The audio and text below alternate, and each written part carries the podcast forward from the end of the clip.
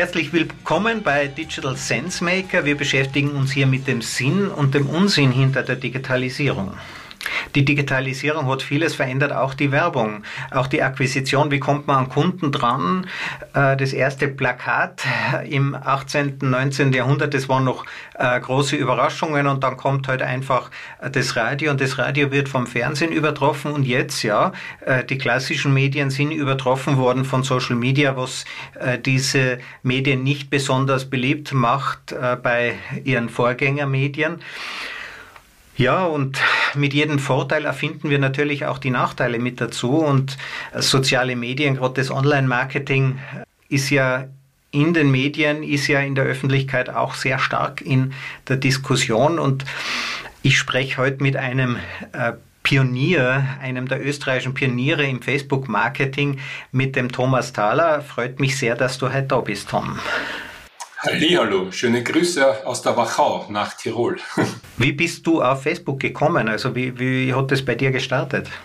Es war eigentlich eine Notlösung. Ich sage es ganz ehrlich, ich habe viele Jahre zuvor in der Google-Welt eigentlich genau das Gleiche gemacht. Das heißt Vertrieb über äh, elektronische Medien.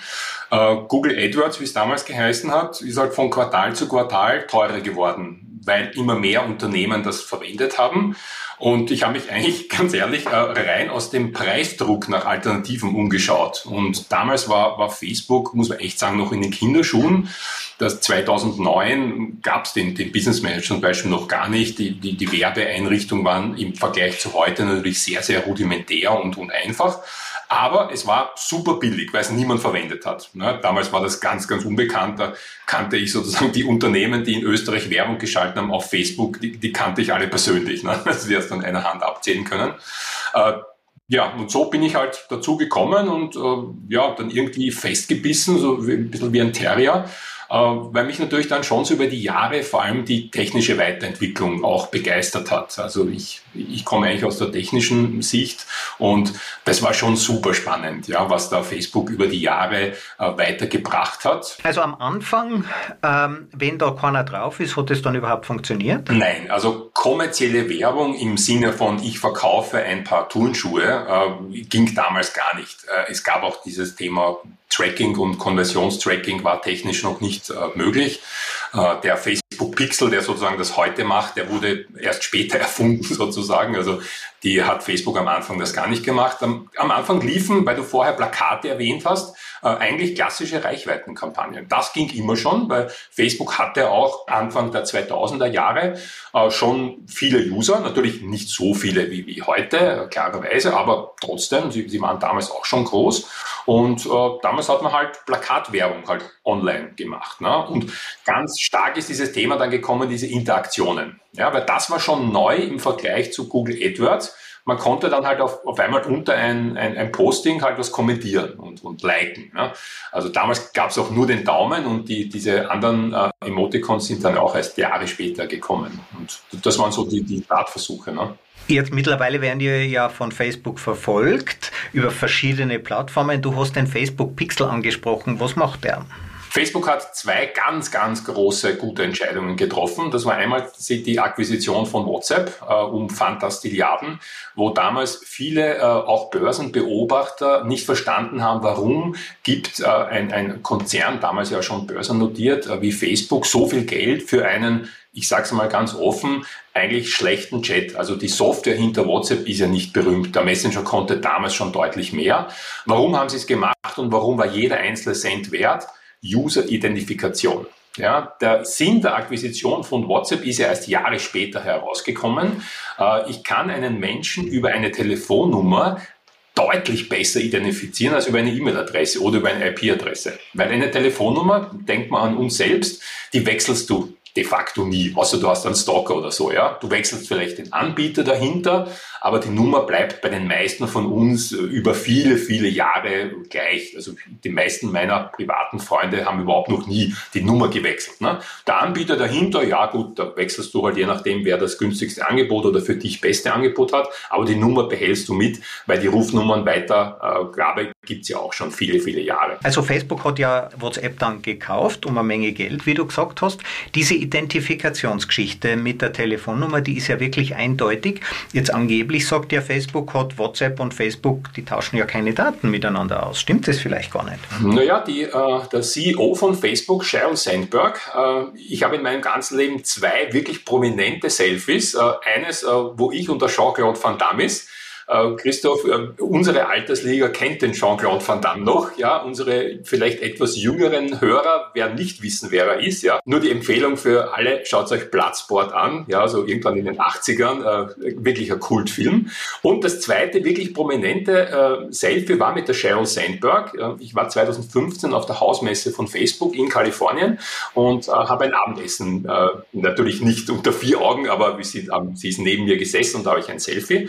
sie war damals schon CEO von Facebook, ist heute noch in der Geschäftsführung, also wirklich einer der ganz mächtigen Menschen hinter dem Facebook-Konzern. Äh, die hat damals nach der Akquisition genau das, was du jetzt gerade gesagt hast, bestätigt. Also äh, Facebook und WhatsApp werden die Daten nie austauschen. Wortwörtliches Zitat. Naja, ein paar Jahre später, wie das immer so ist, äh, ist irgendein Blogger in Amerika, hat das quasi mal nachgewiesen, dass sehr wohl die Daten geflossen sind. Facebook hat, wie sie immer reagieren, am Anfang geleugnet. Äh, dann so ein bisschen herumgedruckst äh, und irgendwann haben sie das zugegeben und halt Strafe bezahlt. Ja, so, so wie sie das bis jetzt in den letzten 10, 15 Jahren eigentlich immer gemacht haben. So war es auch mit dem. Mittlerweile haben sie es auch ganz offiziell gemacht, weil sie haben das äh, dann verlautbart und du musstest ja als User jetzt über die letzten Monate wird das gerade ausgerollt. Äh, WhatsApp hat so viele User, da geht quasi sowas nicht innerhalb in einem Schritt, sondern das wird über Monate ausgerollt. Da werden halt damals 50 Millionen gefragt, dann die nächsten 50 Millionen musst du zustimmen und wenn du dem nicht zustimmst, äh, verlierst du dein WhatsApp-Profil. Ne? Also mittlerweile ist es auch, auch offiziell und öffentlich. Äh, gemacht haben sie es ab der Minute eins, davon bin ich äh, felsenfest überzeugt. Was ja durchaus auch Sinn macht, was uns nämlich jetzt zum zweiten ganz großen Punkt war, deine ursprüngliche Frage, dieser Facebook-Pixel. Und da muss man sagen, hat der äh, Kollege Zuckerberg eine ganz weitreichende Entscheidung zu einem sehr frühen Zeitpunkt, das war 2013, 2014, äh, wie er gesagt hat, und damals haben ihn die ganzen großen Werbenetzwerke eigentlich ausgelacht. Ja. Sie öffnen die Werbeplattform Facebook auch für externe Webseiten und Apps. Ja, das war damals ein revolutionärer Schritt äh, über den Facebook Pixel. Also du konntest jetzt als von mir aus Candy Crush ja, oder Tinder, also eine App, die jetzt mit Facebook gar nichts zu tun hat, äh, konntest du sozusagen das Werbenetzwerk von Facebook bei dir einbauen. Ja? Technologisch läuft es auf einer Webseite über den Pixel, in einer App äh, über eine technologisch etwas andere Variante, aber vom Prinzip her ist es gleich. Also äh, es läuft über das Software Development Kit äh, für Apps von Facebook. Damit man es aber versteht, äh, dieses Pixel, das ist quasi ein kleines Bild das ist unsichtbar? Ja, na, die, die Bezeichnung Pixel ist eigentlich eine historische. Ja, irgendein kluger Kerl hat Anfang der 90er äh, die Aufgabe vor sich gesehen, er möchte messen, wie viele Leute haben die Webseite seines Unternehmens besucht und wie viele Leute des Internets ist er weder berühmt noch reich geworden und er hat aber was entwickelt, was bis heute mehr oder weniger Bestand hat. Äh, der hat damals tatsächlich ein, einen Pixel, also eine Bilddatei, die genau äh, ein Byte also ein, unsichtbarer groß ist, unsichtbar gegen ein Punkt. Ja, also daher auch der Name Pixel. Heutzutage ist das schon lange kein Bildpunkt mehr, noch kein Pixel, wird aber immer noch so genannt und äh, das hat sich einfach in den Sprachgebrauch eingeprägt und es wird jeder, der im Online-Marketing arbeitet, wird, wenn du sagst, ein, ein, ein Google Analytics Pixel oder ein Facebook Pixel, wird wissen, was das ist. Technisch ist es heutzutage schon lange äh, kein Bildpunkt mehr, sondern ein mittlerweile relativ komplexer JavaScript-Code, also ein kleiner Code-Schnipsel der auf die Webseite eingebaut wird, der im Prinzip nichts anderes macht. Und das ist auch der Hauptgrund, warum Facebook die letzten Jahre so in der Kritik der Datenschützer ist. Dieser Pixel überträgt Daten von dir als User an das Facebook-System. An den, ich meine, wir alle wissen, es gibt ja nicht einen Facebook-Server, sondern wahrscheinlich tausende Rechenzentren quer über die Welt verstreut. Was überträgt er dort? Und da sind wir schon genau in der Thematik. Facebook hatte jahrelang behauptet, das sind keine personenbezogenen Daten. Äh, spätestens in der DSGVO wurde es auch gesetzlich klar hineingeschrieben. Also im ersten Entwurf stand zum Beispiel die IP-Adresse als klare Definition des personenbezogenen Datums drinnen. Äh, das Datenschutzgesetz in Österreich ist eigentlich aus dem Jahr 2000. Das war auch schon sehr weitreichend, nur es war halt nicht genau formuliert.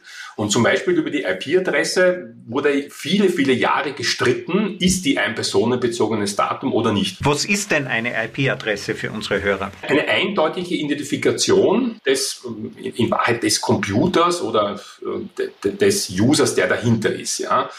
Ähm, er wird noch dazu in Verbindung, es gibt dann noch eine zweite Kennung, das ist die Kennung der Netzwerkkarte, die sogenannte MAC-Adresse. Und in Verbindung von diesen zweien ist jeder von uns eindeutig identifizierbar. Und jetzt, wenn man auch immer wieder sagt, man hört so, im Gesetz ist das äh, pseudo-anonymisierte IP-Adressen genannt. Also viele glauben, äh, dass sie sich verstecken können sozusagen im Internet. Ja. Äh, ich vergleiche das immer ganz einfach mit einer Rufnummernunterdrückung. Ja. Christoph, ich rufe dich von meinem Handy an äh, und ich kann also bei jedem Handy mit einem Klick meine Rufnummer unterdrücken. Das heißt, bei dir steht dann unbekannter Anrufer, auch wenn du meine Nummer quasi gespeichert hättest. Das heißt, wenn ich was brauche von dir und du weißt, dass, ich was brauche und du willst nicht abheben, dann würde ich quasi die Rufenunterdrückung aktivieren. Damit siehst zwar du nicht, äh, dass ich das bin, aber wer weiß immer, wer ich bin? Naja, mein Mobilfunkbetreiber, weil in dem Moment, wo mein Smartphone eine Verbindung zum Masten aufbaut, muss im Hintergrund geprüft werden, hat der Thomas Thaler überhaupt einen gültigen Vertrag? Hat er vielleicht eine Wertkarte, wo ein Guthaben drauf ist? ist er gesperrt oder sonst. Also alle diese Sachen müssen ja geprüft werden. Äh, telefonieren kostet immer Geld, entweder eine Pauschale oder, oder nach Minuten oder wie auch immer ich das Abrechnungssystem habe. Prepaid oder Postpaid, also das ist jetzt eigentlich egal, aber mein Mobilfunkbetreiber weiß immer, auch wenn ich die Rufnummern unterdrückt habe, dass ich das bin. Und genauso ist es im Internet auch. Also ich kann zwar meine äh, IP-Adresse maskieren oder ich kann im, im äh, technisch wird das in Google Analytics werden halt dann die letzten Ziffern der IP-Adresse quasi ausgesterndelt. Das nennt man diese Pseudo-Anonymisierung. Pseudo deshalb, weil es nicht wirklich anonymisiert ist. Irgendjemand weiß immer, wer du bist. Die MAC-Adresse ist die eindeutige Kennzahl meines Computers und dann kriege ich eine im Internet eine Telefonnummer zugewiesen. Das ist eben die IP-Adresse. Gäbe es diese IP-Adresse nicht, wüsste nämlich der Internetprovider gar nicht, wohin er die Daten schicken muss. Das heißt, er braucht diese Dinge.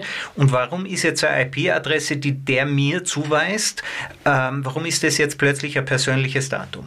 Weil ich über diese Zuordnung rückverfolgen kann, was ich tue. Ja? Und genau das ist die, die Datenschutzgrundverordnung hat ja im Wesentlichen nur klargestellt und das war doch eine Klarstellung, Sie haben den Ansatz grundsätzlich geändert. In der, Im Datenschutzgesetz war früher grundsätzlich alles erlaubt und ein paar Sachen waren immer schon verboten. Jetzt ist das umgedreht worden und es steht im Gesetz wortwörtlich drinnen, also die Verarbeitung und damit auch Speicherung von personenbezogenen Daten ist grundsätzlich verboten. Ja? Und dann gibt es ein paar Ausnahmegründe, sogenannte Legitimierungsgründe. Ähm, aber grundsätzlich ist mal alles verboten. Also ich darf keine personenbezogenen Daten speichern, außer das Gesetz gibt einige Möglichkeiten, wo das äh, erforderlich äh, ist. Bestes Beispiel, das jeder von euch, äh, von den Zuhörerinnen und Zuhörern natürlich kennt. Ihr bestellt jetzt irgendwo bei, bei Zalando ein paar Turnschuhe und die sollen mit der Post zu euch geschickt werden. Ja, selbstverständlich muss jetzt Zalando diese Informationen speichern. Naja, sonst könnten sie ja das Paket nicht zustellen. Und sie müssen das sogar an einen Dritten weitergeben, nämlich an den Dienstleister, sei es die Post oder DHL oder UPS oder wer auch immer das Paket dann zustellt. Wenn das verboten wäre, dann würde ja die, der gesamte äh, Paketdienst nicht funktionieren. Ja, das ist auch nicht in unserem Interesse. Das heißt, das wäre zum Beispiel ein äh, Legitimierungsgrund. Der zweite, und der ist in, in unserem Online-Geschäft äh, mit Abstand der wichtigste, das ist die Einwilligung oder auch Zustimmung genannt.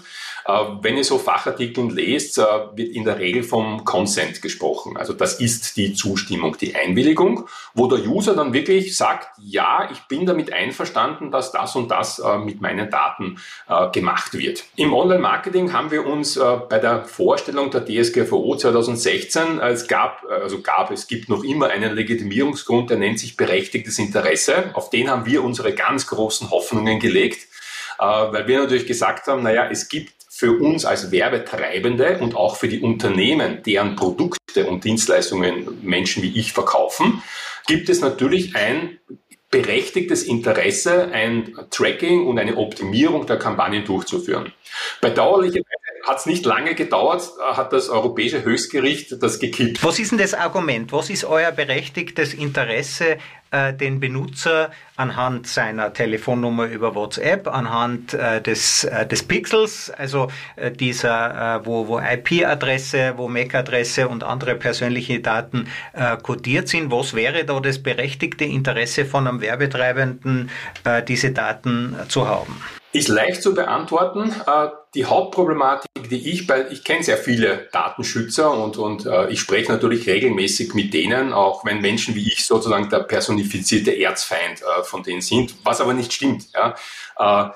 Wir kümmern uns ja, Menschen wie ich, dass die Leute für sie passende Werbung, und das ist genau dieses Wort, auf das es ankommt. Es ist ein kompletter Irrglaube, äh, den leider manche Datenschützer verfolgen, wenn sie das Tracking abdrehen, dass dann die User weniger Werbung bekommen. Bitte, das stimmt nicht. Das ist ja kompletter Unsinn. Jedes Mal, wenn ich sowas höre, äh, muss ich eigentlich schmunzeln, weil das ist, das ist sowas von falsch. In Zukunft werden die, die Menschen nicht weniger Online-Werbung sehen, sie werden einfach blödere Werbung sehen. Ja? Und genau das ist das, warum wir das, äh, das gesamte Tracking machen. Unsere, eine der Hauptaufgaben im Kampagnenmensch ist ja die ewige Frage, welcher User interessiert sich überhaupt für unsere Produkte und Dienstleistungen? Ja, ich verkaufe äh, zum Beispiel Motorräder. Äh, naja, das macht natürlich keinen Sinn, eine Werbung für ein neues Motorrad jemandem zu zeigen, äh, der Motorradfahren blöd findet. Logischerweise, weil der wird mir das erstens nicht abkaufen und in, im Gegenteil davon genervt werden. Wir haben das ja immer schon erlebt. Fernsehwerbung ist nicht wirklich spezialisiert. Sie ändert sich vielleicht am Abend, wenn man davon ausgehen kann, dass die Kinder schon schlafen. Aber im Grunde genommen ist das für den Werbetreibenden ein großes Verlustgeschäft, weil er ja eigentlich eine Unmenge an Streuver Verlust hat, eine Unmenge Werbung schickt, die vielleicht nicht trifft. Er muss halt einfach so viel Werbung äh, machen, dass er halt auch seine Zielgruppe erreicht. Je mehr ich weiß über meine Zielgruppe, umso genauer kann ich die Werbung machen. Warum verbieten wir also Werbung nicht insgesamt? Was würde dann passieren? Das ist eine äh, berechtigte Frage. Äh, ich würde auch gar nicht sagen, dass das unmöglich ist, ja, weil man, ganz ehrlich, das Thema Online-Werbung äh, gibt es noch nicht so lange und wir haben die Gesellschaft hat früher auch recht gut gelebt, ja. Ähm, es würde ein komplettes Umdrehen von Geschäftsmodellen bedeuten. Es gibt derzeit eine ganze Reihe von Geschäftsmodellen, die primär oder ausschließlich auf Werbung ähm, basieren und die wackeln natürlich jetzt im Moment alle. Ganz prominent, kann man durchaus nennen, äh, sind die ganzen Zeitungen. Ja, egal jetzt, welche du heranziehst. Die haben alle die Problematik gehabt, wie sie den Weg ins Internet gesucht haben, äh, war das ist bis heute noch immer ein bisschen, das Internet ist gratis. Ja, es ist irgendwie die Erwartungshaltung des Users, dass er zum Beispiel die, wenn du auf ORF.at gehst, siehst du die aktuellsten Nachrichten, toll recherchiert, mit, mit zig, zig Leuten, die sowas machen, schöne Bilder und so weiter. Das ist kostenlos. Das ist für dich eigentlich ähm, da stelle ich mir schon die Frage, warum ist das eigentlich so? Weil das, wenn, das ist eigentlich ungewöhnlich, dass ich eine Top-Leistung, nämlich muss man wirklich sagen, sehr, sehr gut. Also ORF hat sicherlich die größte Nachrichtenredaktion äh, in, in Österreich warum die so einen Service kostenlos hergeben. Ja?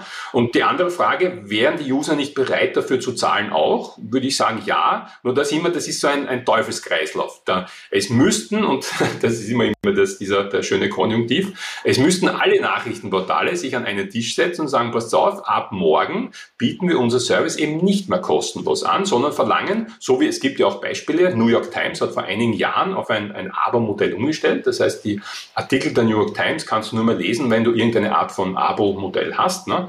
Ob das jetzt quasi auf eine Zeit geht oder ob du quasi pro Artikel bezahlst, das ist jetzt eine Ausgestaltungsfrage, aber du musst dafür bezahlen. Äh, in Europa wird das noch länger dauern, weil es hat natürlich Überlegungen gegeben, ja, sowas, sowas zu, zu machen. Nur es hat halt immer einen, mindestens einen gegeben, der ausgeschert ist. Und äh, nimm jetzt am Wochenende war Champions League Finale, stell dir vor, äh, alle Nachrichten haben das hinter einer sogenannten Paywall. Das heißt, ich müsste zahlen, dass ich das Ergebnis sehe. Und ein Nachrichtenportal zeigt mir in, in Echtzeit den Ticker aktueller Spielstand und aktuelles Ergebnis umsonst. Naja, dass alle Leute sich dorthin bewegen würden, weil ich, wenn ich mich für Fußball interessiere, möchte ich natürlich wissen, wie das Finale der Champions League ausgegangen ist, ja. Äh, vielleicht auch, wer hat das entscheidende Tor geschossen und, und vielleicht ein paar andere Sachen noch dafür wissen. Und Fußballfans gibt es ganz sicher sehr, sehr viele. Also die würden wie die, wie die Scharen, wie die Motten zum Licht strömen, ja. Und Deshalb sind viele Modelle, die jetzt von Werbung finanziert sind, und das sind zum Beispiel de facto alle äh, Nachrichtenportale, äh, müssten sich umstellen. Die Werbung, wenn wir jetzt wieder zum Plakat zurückgehen, hat ja erst einmal noch nichts finanziert. Äh, das Plakat, ja, das ursprüngliche, die äh, Zeitungen haben dann entdeckt, aha, das wäre eigentlich ganz interessant, wenn wir äh, günstigere Abos anbieten können und dafür eben uns mit Werbung, teilweise mit Werbung finanzieren. Äh, Zeitungen, ähm, hatten ja den großen Vorteil, dahinter steckt ein Medium. Das heißt, du hast eigentlich den Druckprozess gekauft. Du hast eigentlich das Stück Papier gekauft und das, was auf dem Stück Papier drauf stand, das war dann eigentlich gratis Nachrichten. Ja, aber es war der Prozess, der Vertriebsprozess, über den man die Kosten gerechtfertigt hat. Und wenn das Internet eine Pauschalgebühr ist und es den Nachrichtenprovider der ORF.at äh, beispielsweise oder äh, die Zeit.de oder äh, äh verschiedene Online-Nachrichten anbietet, ähm, dann zahlt er ja selber nichts mehr dafür. Das heißt, sein kompletter Distributionsprozess ist gratis und das hat es ja gerade auch Anbietern wie Facebook, wie Google ermöglicht, zu sagen, wir finanzieren uns auch über Werbung. Da gibt es ja auch schöne Dialoge, die man noch nachlesen kann. Vor dem Anschlag auf die Twin Towers 2001 wollte Google ein Abo-Modell einführen. Und danach war plötzlich das Geld weg. Und Google hat das Problem gehabt, wir gehen jetzt pleite. Und man konnte kein Abo-Modell einführen, weil es damals noch keine Zahlungsmöglichkeiten gibt. Ja, wenn ich die Hälfte der der Gebühr als Transaktionsgebühr für ähm, Kreditkarten zahlen muss. Ja, wenn die Suche 10 Cent kostet und ich muss einen Dollar Kreditkartentransaktionsgebühr zahlen, dann lohnt sich das nicht. Das heißt, es waren die Werbetreibenden, die Google gerettet haben vor dem Konkurs, später auch Facebook. Und natürlich sind diese Modelle dann geblieben. Aber was haben die Firmen eigentlich davon, wenn sie Werbung machen? Das muss man sagen, hat sich in den letzten 10, 15 Jahren schon deutlich verbessert. Äh, mittlerweile ist Verkaufswerbung, das heißt, man unterscheidet grundsätzlich, was du das Plakat äh, angesprochen hast, nennt man eigentlich eine bedarfsweckende Werbung. Ja, das heißt, ich zeige irgendjemandem irgendetwas und hoffe sozusagen, äh, im, im Jargon spricht man auch von Gießkannenwerbung. Ne? Also ich, ich hau quasi viele Köder ins Wasser und hoffe, dass irgendeiner anbeißt. Ja? Äh, mittlerweile ist die, was man unter dem Begriff Performance Marketing eigentlich zusammenfasst, hat eigentlich mit Gießkannen äh, gar nichts mehr zu tun. Äh, wir machen gezielte Verkaufswerbungen äh, und versuchen und dann nutzen wir vor allem den Facebook-Algorithmus, der natürlich Milliarden Datenpunkte jeden Tag sammelt, wahrscheinlich sogar jede Stunde, also eine schier unendliche äh, Zahl von Datenpunkten und das Zauberwort, äh, das der Algorithmus die letzten Jahre halt immer verwendet, nennt sich Predictive Behavior. Und das klingt ein bisschen creepy. Am besten kann man sich das vorstellen, äh, wenn man vielleicht der ein oder andere, wir sind schon wieder bei alten Filmen, Christoph, gell? Äh, Minority Report. Ja, ich glaube 1998, ein damaliger Film mit einem sehr jungen Tom Cruise. Durchaus empfehlenswert, Science-Fiction-Film damals. Und da gibt's eine Szene, äh, er wird halt von, von bösen Mächten verfolgt und, und läuft durch so ein Einkaufshaus und da dreht, das war damals ein Science-Fiction-Film, heutzutage ist das in Wahrheit Realität, ja. Äh, und das ist noch gar nicht so lange her, ein bisschen was über 20 Jahre. Äh, er läuft durch ein, durch ein Kaufhaus und da dreht sich eine, ein, ein Schaufenster sozusagen zu ihm um, das ist ein Bildschirm und das Schaufenster spricht mit ihm und sagt, ich meine, damals war das wirklich lustig, Science Fiction, äh, oh, ich bemerke, Sie werden verfolgt. Wollen Sie eine Waffe kaufen? Ja, das war Ende der 90er, haben wir darüber geschmunzelt und haben äh, sagen, das ist Science Fiction. Heutzutage, ganz ehrlich, ist das Realität. Nichts anderes macht der Facebook-Algorithmus. Äh, der weiß, was wir wollen, teilweise bevor wir es selbst wissen, weil wir... Woher? Woher weiß er das?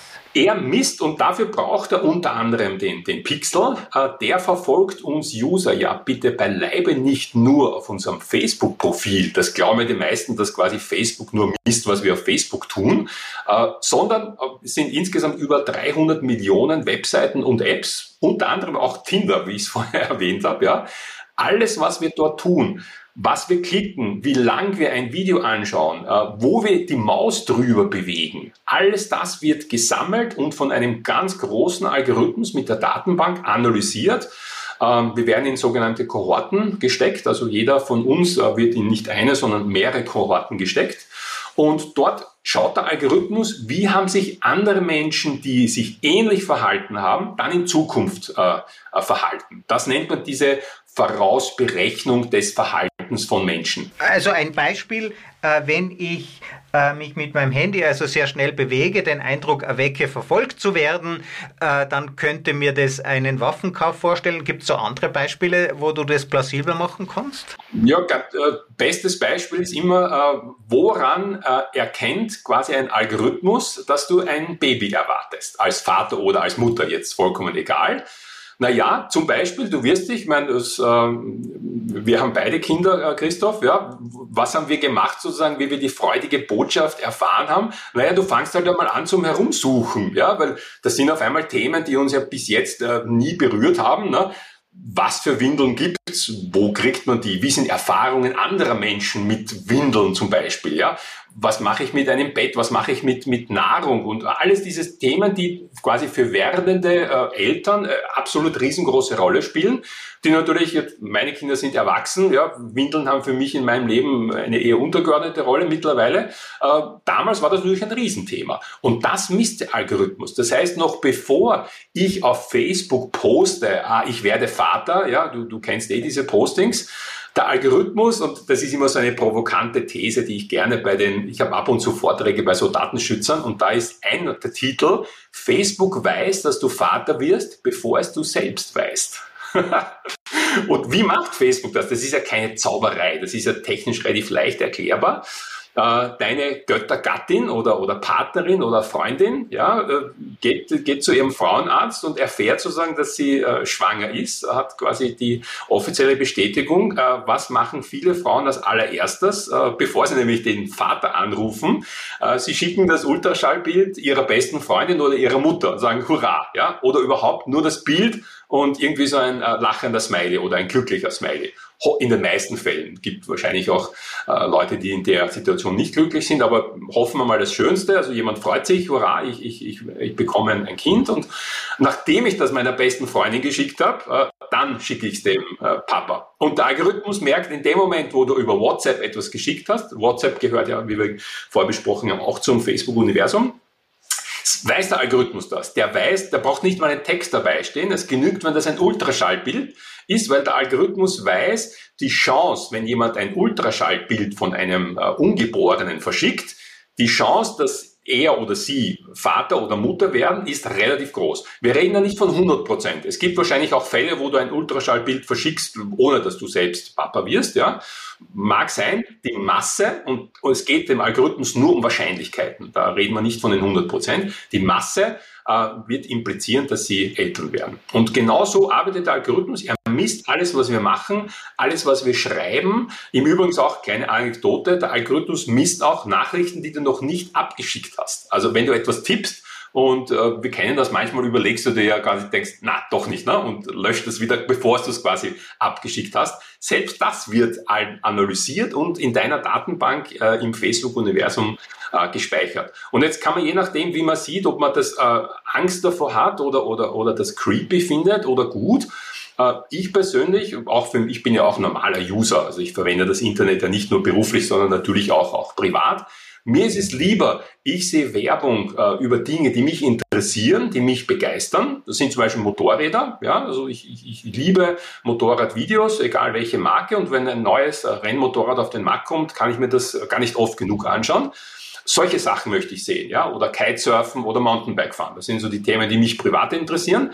Und andere Themen, wie, weil du vorher äh, Fernsehen angesprochen hast, ne, äh, in der Hauptwerbezeit die teuerste, knapp vor den äh, 19.30 Uhr Nachrichten, Kitschemea Reizdarm Pro.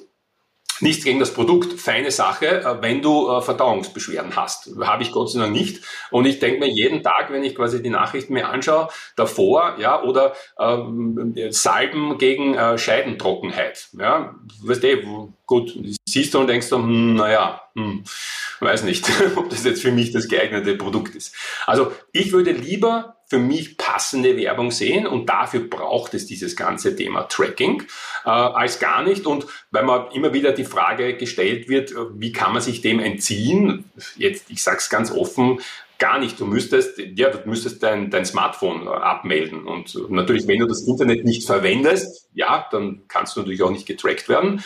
Nur das Internet ist halt mittlerweile elementarer Bestandteil unserer Gesellschaft geworden. Ob das jetzt gut oder schlecht ist, ist wahrscheinlich ein eigener Talk, ja, aber das ist ein Faktum. Und wenn du jetzt die jüngere Generation anschaust, die, wenn, wenn meine Tochter der Akku vom Handy äh, leer ist, ja, dann, dann hat die körperliche Angstzustände, bis sie das, das nächste Ladekabel findet. Also da ist wirklich, da fängt die zum unruhig werden an, ja. Äh, Facebook wird ja auch geklagt. Facebook ist stark in der Kritik. Ähm, ich muss ja Facebook nicht nutzen. Und ähm, manche sagen ja, Daten sind das neue Öl. Das ist falsch. Daten sind das neue Geld. Und wir bezahlen eben mit unseren Daten dafür. Und dafür gibt es eben gratis Dienstleistungen wie Google. Dafür gibt es gratis Dienstleistungen wie Facebook. Niemand zwingt uns dazu, sie zu verwenden. Natürlich ich nehme das Beispiel YouTube. Auf YouTube sehe ich keine Werbung mehr. Ich zahle dafür zwischen 10 oder sind es 15 Dollar, weiß jetzt gar nicht so genau. Ich bezahle eben dafür und andere Menschen, die eben nichts dafür bezahlen wollen, wollen ja Facebook auch nichts schuldig bleiben. Das heißt, ehrliche Leute zahlen eben dann mit ihren Daten. Jetzt ist aber die Frage, was ist denn der potenzielle Schaden, der durch dieses Tracking entstehen kann? Der potenzielle Schaden, das muss man auch ganz offen sagen, ist wie immer bei einer Datenaggregation. Also die Aggregation selbst ist ja per se nichts Böses schwierig wird, und da kann ich wieder das Beispiel von der E-Card nehmen. Ja, die, das, äh, ihr habt vielleicht die Diskussion der letzten Monate ein bisschen mitbekommen. Äh, da waren ja ganz verrückte Ideen, dass man auf einmal die, die Einkommensstruktur auch dort speichert, ja, weil die, mit diesen Corona-Richtlinien waren da ein paar Überlegungen. Ähm, also die Aggregation von Daten per se ist noch kein Problem aus meiner Sicht. Schwierig wird es, wenn diese Daten widerrechtlich verwendet werden. Und das Problem kein System ist hundertprozentig sicher. Also das ist in der Definition von einem technischen System ist eine gewisse Unsicherheit drinnen. Die kann ich natürlich minimieren durch, durch, durch Technik und durch Prozesse und alles Mögliche. 100 Prozent gibt es nicht. Ja, auch bei großen Unternehmen, und wir brauchen uns nur die Nachrichten der letzten Jahre anschauen, selbst Mastercard, und das ist jetzt beileibe kein kleiner Konzern mit, mit zig, zehntausenden Mitarbeitern und ganz sicher äh, sehr guten EDV und IT-Systemen, dort sind auch 500 Millionen Kreditkartendaten äh, entwendet, gestohlen, wie auch immer man das nennen möchte. Also es passiert auch den ganz Großen. Äh, und da sehe ich die, die Riesenproblematik. Solange das sozusagen im Facebook-Universum äh, verwendet wird, um bessere Werbung auszuspielen, ganz ehrlich, das kann ich wahrscheinlich in jeder Diskussion mit einem Datenschützer durchaus rüberbringen, dass das kein großes Problem ist. Wenn er mal verstanden hat, äh, weil die meisten haben eh vorher gesagt, glauben ja, dass sie dadurch keine Werbung mehr sehen. Aber wenn ich ihm argumentiere, du kriegst bessere Werbung, wird er nichts dagegen haben. Nur der Kritikpunkt, und der muss man sagen, der liegt am Tisch, was machen wir, wenn diese Daten äh, widersprüchlich verwendet werden? Und wir haben jetzt im Zuge der Pandemie letztes Jahr gesehen, dass es durchaus das Interesse von Regierungen gibt. Ja, ich muss jetzt ehrlich gesagt sagen, auch der österreichischen. Also das ist jetzt nicht irgendwo in, in äh, Zentralafrika oder in, irgendwo in einem dritte Weltstaat gewesen, sondern auch bei uns, auch in Europa, wo Regierungen auf solche Sachen zugreifen wollen durchaus mit ihrem argumentierten berechtigten Interesse. Schauen wir nach China. Wie hat China die Pandemie in den Griff bekommen? Mit einem lückenlosen Tracking aller Leute, die dort leben. Ja, dort konntest du sozusagen dein Haus nur mehr verlassen, wenn du diese, äh, interessanterweise war das auch grün, also eigentlich so wie der grüne Pass, von dem wir jetzt in Mitteleuropa äh, sprechen, der ja jetzt bald einmal äh, kommen soll in den nächsten Wochen oder, oder Monaten. Äh, ja, jetzt lachen wir alle und, und, und, und äh, klagen quasi China an, dass das dort so, so äh, schlecht wäre. Im Prinzip läuft es bei uns in die gleiche Richtung.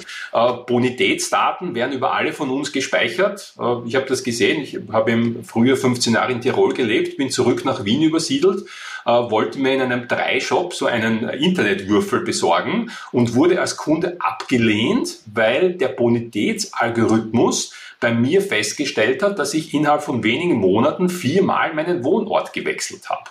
Ja, und da hat der Algorithmus gesagt, na, das ist verdächtig, dem Herrn Thaler geben wir keinen Internetvertrag über 9 Euro im Monat. Also man sieht, Algorithmen sind zwar sehr mächtig, aber nicht unfehlbar. Ähm, die haben halt quasi eine, eine Richtlinie drinnen, wenn ein User sehr oft seinen Wohnort wechselt, dann ist das schlecht für die Bonität. Wenn du einmal beim Universalversand deine Rate nicht bezahlst, äh, wirst du in diese äh, übrigens nicht existierende Datenbank, also diese Bonitätsdatenbanken gibt es nicht. Ja?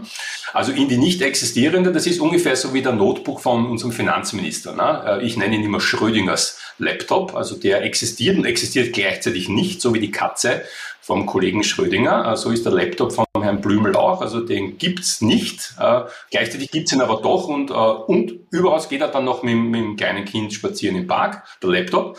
So ähnlich ist das ähm, auch mit, mit dieser Datenbank. Also es gibt eigentlich keine Bonitätsauskünfte. Ähm, offensichtlich gibt es sie schon, ne? weil jede Menge Firmen kaufen dieses Service ja auch, auch zu. Äh, aber niemand gibt es zu, äh, dass diese Datenbank existiert. Genauso ist es. Ja. Und auf Facebook gibt es sogar offen zu. Also das, das ist jetzt kein großes Geheimnis. Und Angst habe ich jetzt eher weniger, dass Facebook diese Daten für Werbung verwendet, sondern was passiert, wenn diese User-Profile, die ja extrem angereichert sind, ja, wo wirklich dieses, äh, eben der Algorithmus nennt das Behavior, also unser Verhalten, wofür interessieren wir uns, ja, welche Pornos schauen wir und alle diese Sachen. Es wird alles äh, gespeichert und festgehalten. Also der, der Algorithmus weiß über unsere sexuellen Vorlieben wahrscheinlich besser Bescheid als so manche Partnerin. Ja, das klingt jetzt verrückt, aber es ist wirklich so, ja.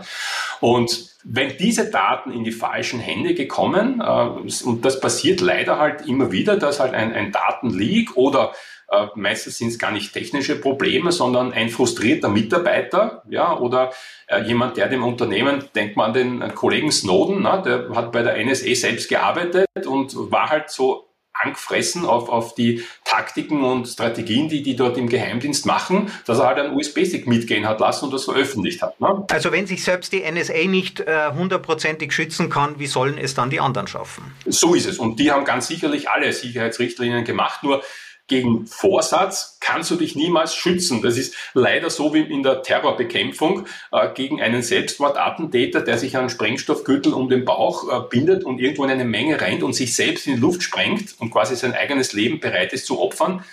Da, gegen solche Leute gibt es keinen hundertprozentigen Schutz, leider. Ja, man kann natürlich die versuchen, es für die schwer zu machen, aber deshalb wird es auch in Zukunft äh, immer wieder Terroranschläge geben, bedauerlicherweise. Ja, auch wenn uns die Politik immer verspricht, dass man durch mehr Überwachung äh, das verhindert. Die, die Praxis hat ja gezeigt, das ist eine Lüge. Das stimmt ja nicht. Also es gibt nach wie vor traurige Terroranschläge mit, mit vielen, vielen Toten, trotz äh, äh, Rasterfahndung und trotz äh, gesamter Überwachung äh, von dem gesamten Mobilfunkverkehr in Österreich. Ja. Mittlerweile stehen wir alle Präventivverdacht. Ne? Also Beweise, dass es funktioniert, äh, ist uns die Politik hier wirklich noch schuldig geblieben. Wenn wir uns jetzt nochmal Facebook und dem äh, Mark Zuckerberg zuwenden, da ist also jetzt eine Menge passiert. Ist der Mark Zuckerberg eigentlich ein schlechter Mensch? Nein, das, also ich kenne ihn natürlich nicht persönlich, so wie die allerwenigsten. Äh, ich war einmal im gleichen Raum wie er Allerdings waren ungefähr 100 Meter zwischen uns. Ja. Ich habe ein Foto, wo er und ich drauf sind. Ja. Das habe ich quasi so gemacht. Ja. Aber es sind halt 100 Meter Abstand. Ich kenne ihn natürlich nicht persönlich. Äh, ich denke nicht, dass er ein schlechter Mensch ist. Ähm, er hat ich glaube, das gar nicht so strategisch geplant, ganz am Anfang. Also die Geschichte von Facebook ist ja sogar verfilmt worden. Mittlerweile kann man sich ja auch anschauen. Wirklich ein, ein sehr guter Film, auch sehr unterhaltsam.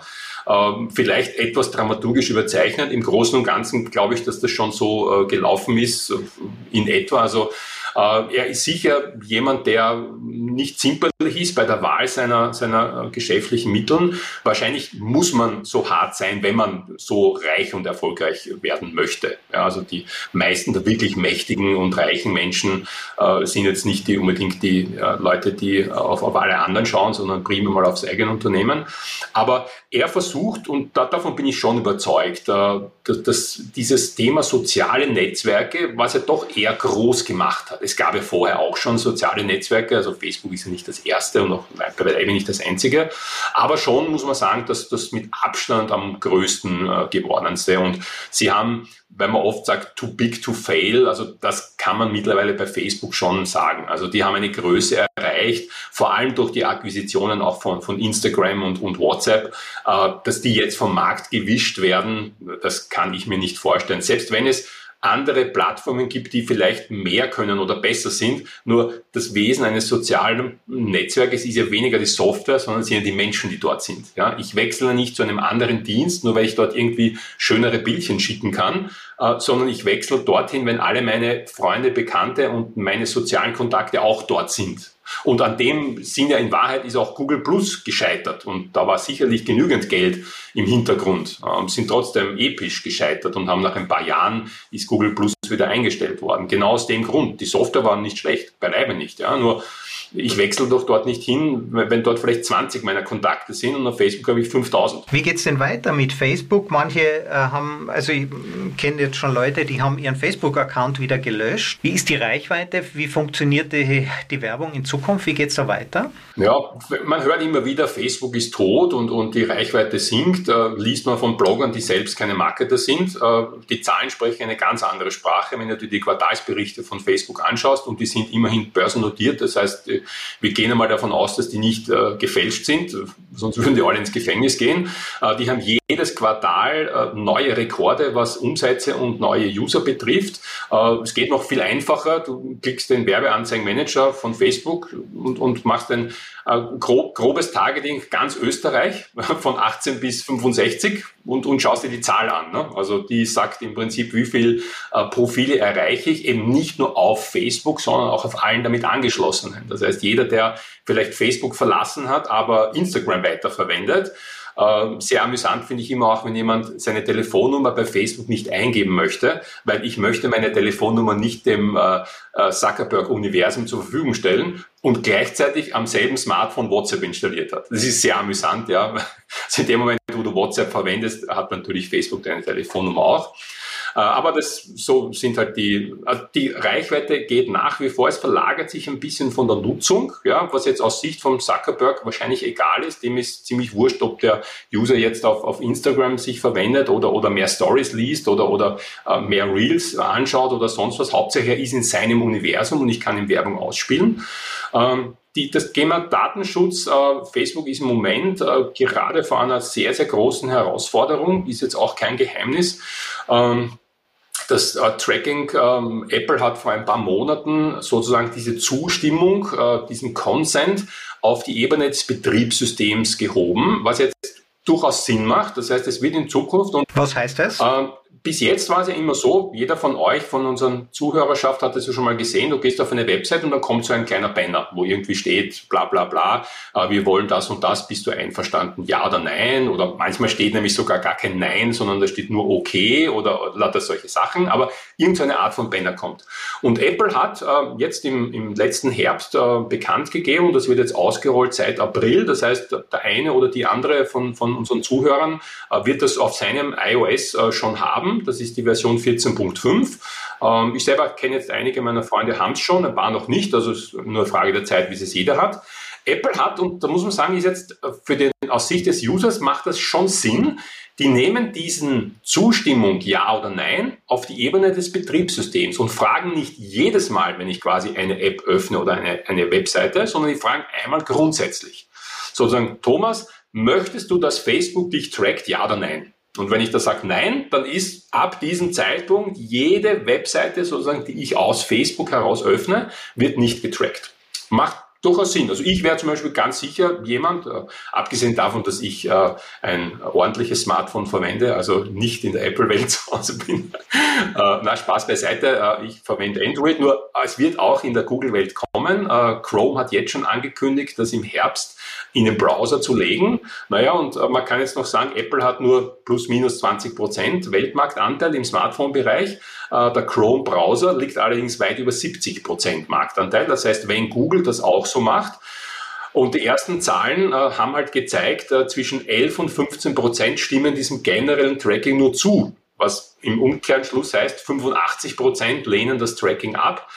Ähm, vor diesen Herausforderungen, da wird Facebook jetzt die nächsten Monate respektive ein, zwei Jahre noch ordentlich zu kämpfen haben, weil sie jetzt den Performance-Marketern wie mir und, und allen vielen anderen großen Agenturen und Unternehmen sagen, eigentlich alles, das, dieses Know-how und diesen Datenschatz, den wir über die letzten Jahre aufgebaut haben, an den ihr euch ja schon gewöhnt habt als Marketer, äh, den werden wir euch dieses Spielzeug wahrscheinlich wieder wegnehmen müssen.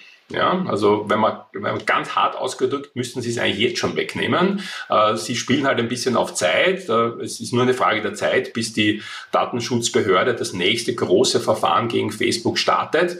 Äh, das derzeit propagierte Server-Side-Tracking, dass du quasi, man spricht immer von Cookie-less Tracking, äh, ist derzeit so ein geflügeltes Wort ich, ich darf es jetzt an dieser Stelle sagen, ist kompletter Unsinn. Das ist ein Serverless Tracking, äh, ein Cookie-less Tracking äh, ist ja deshalb nicht datenschutzkonform. Es ist technologisch besser, gar keine Frage.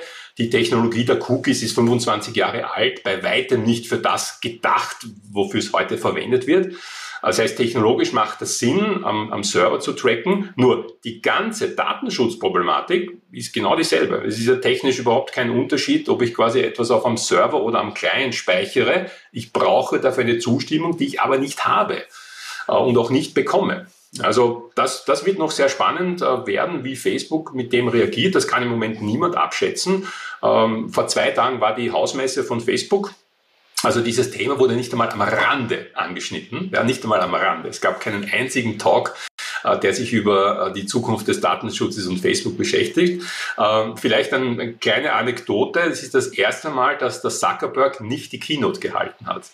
Die Keynote der größten Hausmesse von Facebook wurde von einem, ganz ehrlich, relativ unbekannten ähm, Zweitlevel-Manager, ja, das ist irgend so Partner-Director, also der ist nicht einmal Mitglied der Geschäftsführung gewesen, der hat die Keynote der Eröffnungsmesse von Facebook gehalten. Und das ist schon ein Zeichen, muss man echt sagen. Also Facebook ist im Moment sicherlich in der Defensive. Ähm, ja, trifft bitte übrigens alles für Google auch zu. Also alles, was wir jetzt besprochen haben, ist, trifft die Google-Welt ganz genauso natürlich. Also auch Analytics kämpft mit diesen, äh, mit diesen Punkten und auch AdWords, also oder Google Ads, wie es jetzt heißt, äh, kämpft mit den gleichen Problematiken. Das ist jetzt kein Facebook-spezifisches Problem, sondern betrifft alle Werbenetzwerke. Dann kann man jetzt an dieser Stelle auch sagen, die riesengroße Branche der Affiliate-Marketer, ist ein, ein Riesenbusiness. Also wenn ich ein Affiliate-Netzwerk hätte, äh, würde ich mir im Moment ernsthaft Gedanken über die Zukunft machen. Ja? Also man wird sehen, ob, also in der Form, wie es die letzten Jahre gelaufen ist, kann, ist ganz sicher, wird es nicht mehr funktionieren. Man wird sehen, wie das, wie das weitergeht. Also im Moment ist sicherlich ein, ich möchte nicht sagen Wendepunkt, aber ein, die, die nächsten ein, zwei Jahre werden, werden sehr spannend werden für alle Beteiligten. Ja, und, aber ich möchte da keine Untergangsstimmung verbreiten, ganz im Gegenteil. Es wird, wird Lösungen geben. Äh, Im Moment handeln wir uns halt immer so von Jahr zu Jahr. Also wirklich so langfristige Lösung ist im Moment noch nicht im, im Raum, aber das ist halt so. Und ein Journalist hat mich einmal gefragt, ob ich noch gut schlafen kann. Ja, habe ich gesagt, ich kann so lange gut schlafen, solange meine direkten Mitbewerber nicht etwas besser oder anders können als ich. Ja, solange alle im gleichen Boot sitzen und äh, mein persönliches Selbstvertrauen äh, ausreicht, dass ich sage, ich bin besser als die meisten anderen, kann ich ruhig schlafen. Sorgen würde ich mir machen, wenn quasi meine Mitbewerber etwas könnten oder dürften, was ich nicht darf oder kann. Dann würde ich mir Sorgen machen. Nur die Regeln des Datenschutzes sind für alle gleich, also egal wie groß und wie klein. Das ist für eine Agentur mit einem Mitarbeiter exakt gleich für, wie für eine Agentur mit 1000 Mitarbeitern und es ist auch vom Budget her egal ob ich da 100 Millionen im Jahr investiere oder, oder 10.000 Euro im Jahr investiere, die Probleme sind immer, immer die gleichen. Also es wird nicht leichter, auch wenn ich mehr Geld zur Verfügung hätte. Also du hast jetzt gerade gesagt, äh, Google, Facebook, die machen ja einen überwältigenden Anteil ihres Umsatzes, machen die mit Werbeeinnahmen. Die sind jetzt also in der Krise. Das betrifft natürlich dann auch äh, Werbedienstleister, Werbenetzwerke, Affiliate Marketing. Wie ist es denn mit äh, den letzten in dieser Kette? Wie ist es denn mit den Firmen? Einerseits, und so argumentiert auch Facebook, tun sich ja die großen Konzerne mit Werbung leichter, die tun sich auch leichter, Möglichkeiten zu finden, trotz Datenschutzgrundverordnung gute Werbung zu machen und damit auch gute Umsätze. Facebook argumentiert, dass je kleiner das Unternehmen ist, umso mehr leidet äh, dessen Umsatz auch, äh, dessen Werbemöglichkeiten unter der Datenschutzgrundverordnung und jetzt auch unter den Verschärfungen, die Apple äh, durchführen wird. Hat das einen negativen Einfluss auf die Wirtschaft als Ganzes? Also die äh, muss ich leider mit Ja äh, beantworten, auch wenn es äh, vielleicht politisch nicht ganz opportun ist. Äh, natürlich hat das Einfluss und ich muss das bestätigen, es ist für kleinere Werbetreibende wird es zunehmend schwieriger, weil das hat auch technische Gründe. Der Algorithmus braucht natürlich eine gewisse Anzahl an Datenpunkten, um sozusagen arbeiten zu können. Ja, man kann sich das ganz einfach vorstellen wie eine, eine Wählerbefragung. Äh, wenn ich bei mir im, äh, im Büro fünf Mitarbeiter frage, wer wird die nächste Nationalratswahl gewinnen, dann wird da kein substanzielles Ergebnis rauskommen, sondern ich muss mehr Leute, die müssen soziogrammisch richtig verteilt werden und, und die, also das ist eine, eine Wissenschaft, sozusagen das hochzurechnen. Aber ich brauche, je mehr Leute ich sozusagen frage und je besser verteilt, desto valider wird das Ergebnis am Ende des Tages werden. Ne? Darum sind auch Umfragen, die jetzt da quasi auf, auf OE24 veröffentlicht werden, wo irgendwie 100 User gefragt werden. Das ist natürlich kompletter Unsinn. Aber wenn dann Telefoninterviews mit mehreren Leuten gemacht werden, kommt man dann doch, wie man sieht, auch in den letzten Jahren auf eine relativ gute Prognose auch von Wahlergebnissen zum Beispiel. Ziemlich ähnlich ist der Algorithmus auch. Der braucht eine gewisse Anzahl von Datenpunkten, die auch richtig verteilt sein müssen. Diese Datenpunkte werden halt, je weniger Budget ich zur Verfügung habe, desto schwieriger wird es, äh, diese Datenpunkte zu sammeln. Anders ausgedrückt, desto länger braucht das Ganze. Und deshalb ist, man muss schon sagen, die kleinere Unternehmen, wer haben sie jetzt schon ein bisschen schwerer? Äh, dann du hast vorher angesprochen, große Konzerne, quasi ob ich der Datenschutzgrundverordnung Folge leiste oder nicht, ist ja in Wahrheit eine Chancen-Risiko-Abwägung, so wie viele unternehmerische Entscheidungen. Ähm, ich bespreche in der Regel, wird das mit einem Anwalt besprochen, er sagt, ich kann es ganz offen sagen, wie hoch ist die Chance, erwischt zu werden? Was passiert, wenn ich erwischt werde? Gibt es eine Geldstrafe? Gibt es einen bösen Brief? Was passiert? Und auf der anderen Seite, was für Chancen habe ich? Und ich kenne einige Unternehmen, wir haben jetzt dem äh, Max Schremser, der ist diese Woche vor ein paar Tagen die 500 der größten Webseiten äh, abgemahnt oder hat ihnen einen bösen Brief geschickt und da waren schon Kaliber dabei. Ne? Biller.at, Raiffeisen.at, also das sind jetzt keine kleinen Unternehmen. Äh, die haben ganz bewusst und ganz ehrlich, das ist kein Zufall, sondern die haben eine bewusste Entscheidung getroffen, diesen äh, Zustimmungsbanner halt nicht rechtskonform zu machen. Äh, das war kein Programmierfehler oder von einem Praktikanten, sondern es wurde bewusst so entschieden. Ich muss sagen, ich kenne auch sehr viele Unternehmen, die das ganz bewusst so entschieden haben, weil sie halt dadurch äh, ein besseres Tracking zumindest für einen Zeitraum machen können. Das trauen sich sozusagen kleinere Unternehmen nicht, ja, weil du musst dann mit der Datenschutzbehörde, kriegst dann einen bösen Brief, den musst du beantworten, es gibt Fristen und so weiter. Das heißt, du brauchst auch Know-how und Ressourcen, um sowas abzuwickeln. Äh, große Firmen, also ich bin sicher, der Rewe-Konzern hat eine äh, juristische Abteilung, die vermutlich größer ist als so manche Rechtsanwaltskanzlei, ja, mit vollangestellten Anwälten, die dort arbeiten. Ähm, ja, das wird sich der kleine äh, Bäcker um die Ecke, bezweifle ich, dass der eine juristische Abteilung äh, in der Bäckerei hat, äh, außer vielleicht sein Sohn ist äh, selber Privatrechtsanwalt, aber das ist eher die Ausnahme. Das heißt, die kleinen Firmen werden sich ähm, schwerer tun. Ja, und zwar nicht nur mit der Facebook-Werbung, sondern gilt natürlich für die Google-Werbung auch. Und äh, da muss man sagen, äh, das haben jetzt schon viele, viele Unternehmen festgestellt. Äh, Facebook kämpft im Moment auf zwei Hauptfronten. Das ist das Thema Datenschutz und das Thema Support. Also als kleines Unternehmen, äh, ich muss es ganz offen aussprechen, ist der Support äh, höflich ausgedrückt äh, verbesserungswürdig. Ja? Äh, in der Praxis bedeutet das, du bekommst als kleiner Werbetreiber von Facebook so gut wie gar keinen Support. Da ist Google, muss man sagen, echt zehn Jahre äh, weiter schon. Die haben ein deutlich professionelles Support-Management. Äh, Facebook ist auch ein bisschen Opfer ihres eigenen Erfolges sozusagen. Also die, sie machen so viel Umsatz und so viel Werbetreibende, dass das Thema Support für die Werbetreibenden über die letzten Jahre sukzessive eigentlich schlechter geworden ist. Ähm, es ist natürlich jetzt als, als große Agentur, tut man sich ein bisschen leichter. Also ich, ich habe einen Ansprechpartner bei Facebook, mit dem kann ich auch skypen. Ja. Als normaler Werbetreibender hat man das nicht. Ja. Und da ist man mehr oder weniger dem Algorithmus äh, wirklich ausgeliefert. Und ich kann sagen, was, was ich so jede Woche da, da, da sehe quasi in meiner E-Mail-Box, ja. Äh, wir haben ein gesperrtes Werbekonto äh, erst letzte Woche gehabt, weil ein Kunde Erdbeermarmelade äh, verkauft hat. Und der Algorithmus hat das interpretiert an Waffenverkauf an Minderjährige und hat das gesamte Werbekonto gesperrt. Sowas passiert immer wieder mal. Ich meine, es klingt jetzt lustig, ja. Äh, oder wir haben, äh, das, ich, ich speichere mir natürlich dann immer die Screenshots, na, weil es wirklich auch witzig ist, im Nachhinein sich auch mit Kollegen auszutauschen.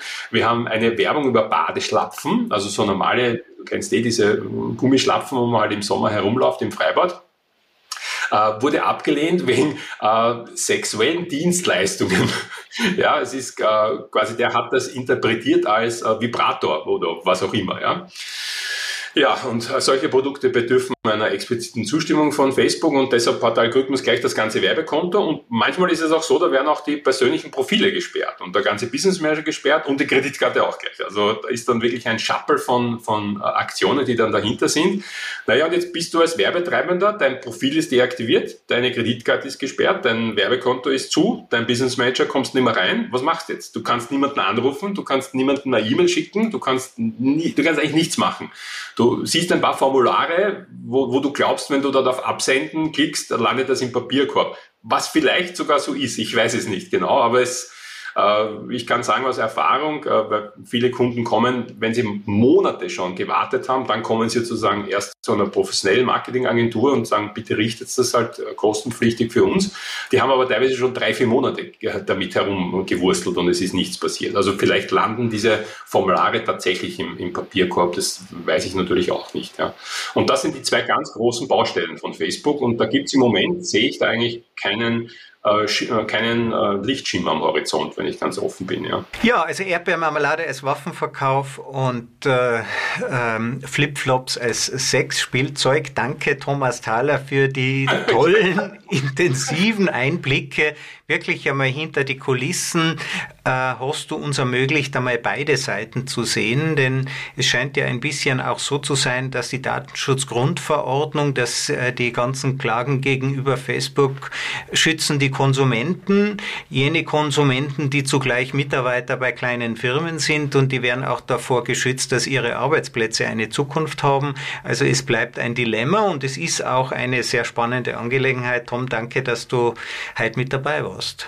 Gerne. Alles, alles Liebe, schöne Grüße in den Westen. Äh, macht's es gut, auch an die Zuhörerinnen und Zuhörer. Alles Liebe und Gute und am Ball bleiben. Es bleibt spannend sozusagen. Das war der Thomas Thaler, einer der führenden Experten für Facebook, für Performance Marketing im deutschsprachigen Raum. Alles Gute.